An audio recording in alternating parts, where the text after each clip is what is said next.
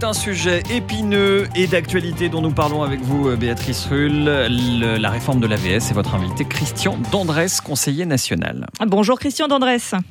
Bonjour. Merci d'être sur Radio Lac depuis Berne, puisque la session d'automne a commencé avec donc ce gros dossier au programme, la réforme de l'AVS. Le Conseil des États a accepté hier d'augmenter la TVA à 8%, de compenser l'allongement du départ en retraite des femmes, donc 9 ans après la mise en place de cette réforme. Bref, les États ont été plus généreux que le national, ce qui doit vous ravir non, écoutez, je pense qu'on reste quand même très loin du compte parce que vous l'avez indiqué tout à l'heure, on parle bien de la génération de transition donc uniquement des personnes des neuf premières années de, d'entrée à l'âge de la retraite, mais pour les autres personnes, euh, simplement, on aura des coupes qui vont être sèches. Et malheureusement, dans ce débat, on n'aborde toujours pas la question fondamentale, c'est le besoin des gens, euh, le fait que les femmes ont des salaires et des retraites qui sont inférieurs à celles des hommes, souvent insuffisantes pour vivre, et c'est à ces problématiques-là qu'il faut pouvoir répondre alors que le débat se cristallise autour de ces mécanismes de compensation qui seront bah, limités dans le temps et insatisfaisantes aussi parce que les pertes seront plus importantes que ça. Vous venez de le dire, les retraites des femmes sont moins élevées que celles des hommes, tout simplement parce qu'elles ont des carrières plus fractionnées. Est-ce que c'est pas finalement ça le cœur du problème, que les carrières des femmes soient fractionnées à temps partiel et donc in fine leurs retraites sont plus faibles plutôt que d'allonger ou pas par rapport aux hommes? Ben, C'est-à-dire que malheureusement la majorité parlementaire est partie d'un constat, c'est de dire on a un marché qui, euh, du travail qui est insatisfaisant, qui laisse effectivement les femmes sur le carreau avec un taux de sous-emploi. Deux tiers des personnes en sous-emploi sont des femmes. C'est beaucoup des femmes seules avec enfants qui sont déjà dans des situations de précarité. On l'a bien vu avec le Covid euh, qui a joué le rôle de, révélateur pour beaucoup de personnes avec ces, ces queues alimentaires euh, absolument sidérantes pour un pays comme la Suisse. Et donc du coup, on doit répondre à ça et pas partir de ça comme étant un élément intangible. Évidemment, il faut travailler pour l'égalité salariale, mais on ne peut pas dire que euh, l'égalité salariale va régler la question des retraites et que pendant ce temps-là, euh, arriver avec euh, un principe d'égalité purement formel, qui est de dire 65 ans pour l'âge de référence pour tout le monde, et les femmes n'ont qu'à travailler plus longtemps. Et puis l'autre aspect fondamental de cette réforme, c'est le fait qu'on supprime l'âge légal de la retraite, qu'on demandera aux gens de travailler beaucoup plus longtemps, jusqu'à 70 ans, euh, pour pouvoir compenser des retraites insuffisantes. C'est le message même du Conseil fédéral.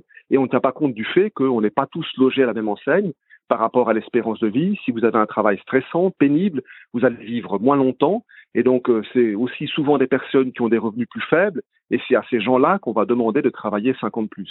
C'est quelque chose honnêtement d'inacceptable. Alors là, on, on, sait qu'il n'y a pas 30 000 leviers. Hein. Soit on travaille plus longtemps, là on essaye d'augmenter la TVA, etc. Comment est-ce qu'on fait pour financer nos retraites si euh, on ne touche pas à la durée de, de cotisation et si on n'augmente pas potentiellement la TVA? Comment fait-on? Bah, il y a des systèmes, disons, assez simples. Dans le cadre actuel, on pourrait dire que c'est un système paritaire. Euh, J'avais posé une question au Conseil fédéral, à savoir combien il faudrait de cotisations supplémentaires pour pouvoir couvrir le maintien euh, du système à son niveau euh, d'aujourd'hui. Il faudrait 0,9% de cotisations à répartir 50-50. Euh, Ça ferait donc 0,4 points. Pour le salaire médian genevois, qui est élevé, hein, ça représenterait environ une trentaine de francs par mois. Je suis persuadé que la population, en tout cas moi, si vous me demandez de verser 30 francs de plus, je serais évidemment pas heureux, mais je préfère ça à l'alternative de devoir travailler plusieurs années de, supplémentaires.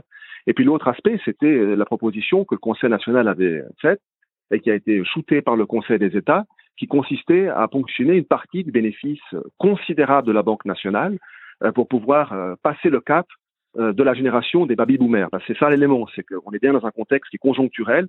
Le système de l'AVS fonctionne, mais on a une génération qui arrive à la retraite qui est un peu plus importante et il faut pouvoir assumer ça. L'autre solution aurait été que la Confédération fasse un effort supplémentaire alors que précisément la volonté du Conseil fédéral est aussi de faire des économies. Ça, on en a très peu parlé publiquement dans, ce débat, mais dans le message du Conseil fédéral, qui est donc l'explication de son projet de contre-réforme, il dit bien qu'il veut que la Confédération puisse se retirer du financement euh, de l'AVS et donc, en quelque sorte, il doit faire une économie budgétaire qui va faire payer aux femmes d'abord, aussi aux jeunes qui auront évidemment des retraites moins bonnes en devant travailler plus longtemps. Et ça, évidemment, on doit lutter euh, contre cette démarche en disant on veut des retraites qui répondent aux besoins. On est en Suisse, les personnes doivent accéder à l'âge de la retraite sans pouvoir euh, demander des prestations complémentaires. On a 340 000 personnes qui sont prestations complémentaires et ce chiffre va en augmentation chaque année. Franchement, c'est inacceptable. juste, Christian trouver des solutions. On entend bien votre opposition. Il y a d'ailleurs cette grande manifestation hein, euh, samedi à Berne pour dire non à cette AVS 21. Il y a David Defilippo de la CGS qui a déjà annoncé que cette manifestation était un prélude à un référendum. Euh, bon, alors euh, l'idée c'est quoi? C'est de tester finalement les forces en présence?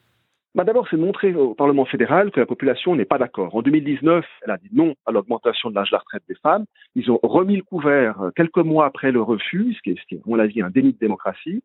On a des pétitions qui ont été lancées par des syndicats avec 300 000 signatures. On a des dizaines de milliers de femmes qui ont manifesté ces dernières années autour de l'égalité euh, et aussi autour du système de, de retraite. Et donc, on doit respecter ça en démocratie. C'est impensable de revenir trois fois à la charge en disant finalement ça va passer si on tape bien fort honnêtement, on doit prendre acte du fait que les gens ne veulent pas euh, une augmentation de l'âge de la retraite et qu'ils veulent des retraites décentes pour toutes et tous. Et c'est donc vers ça qu'on doit aller et il faudra évidemment lancer le référendum, ce qui sera fait. Et je pense que nous tiendrons sans problème les signatures et on espère pouvoir ouvrir un débat où on portera cette question du besoin et la question sociale, puis le fait aussi des inégalités criantes qui existent dans ce système d'assurance sociale déjà aujourd'hui. Merci beaucoup Christian Dandresse, conseiller national socialiste opposé à VS 21. Je précise qu'il y a un train spécial et gratuit depuis Genève samedi à 10h50 qui passera par Lyon, Lausanne et Fribourg. C'est pas une tournée de rock, mais bien pour manifester à Berne à 13h30 ce samedi. Merci à vous Christian Dandresse et merci à notre correspondant Serge Aubin qui a permis la réalisation de ce duplex. Merci.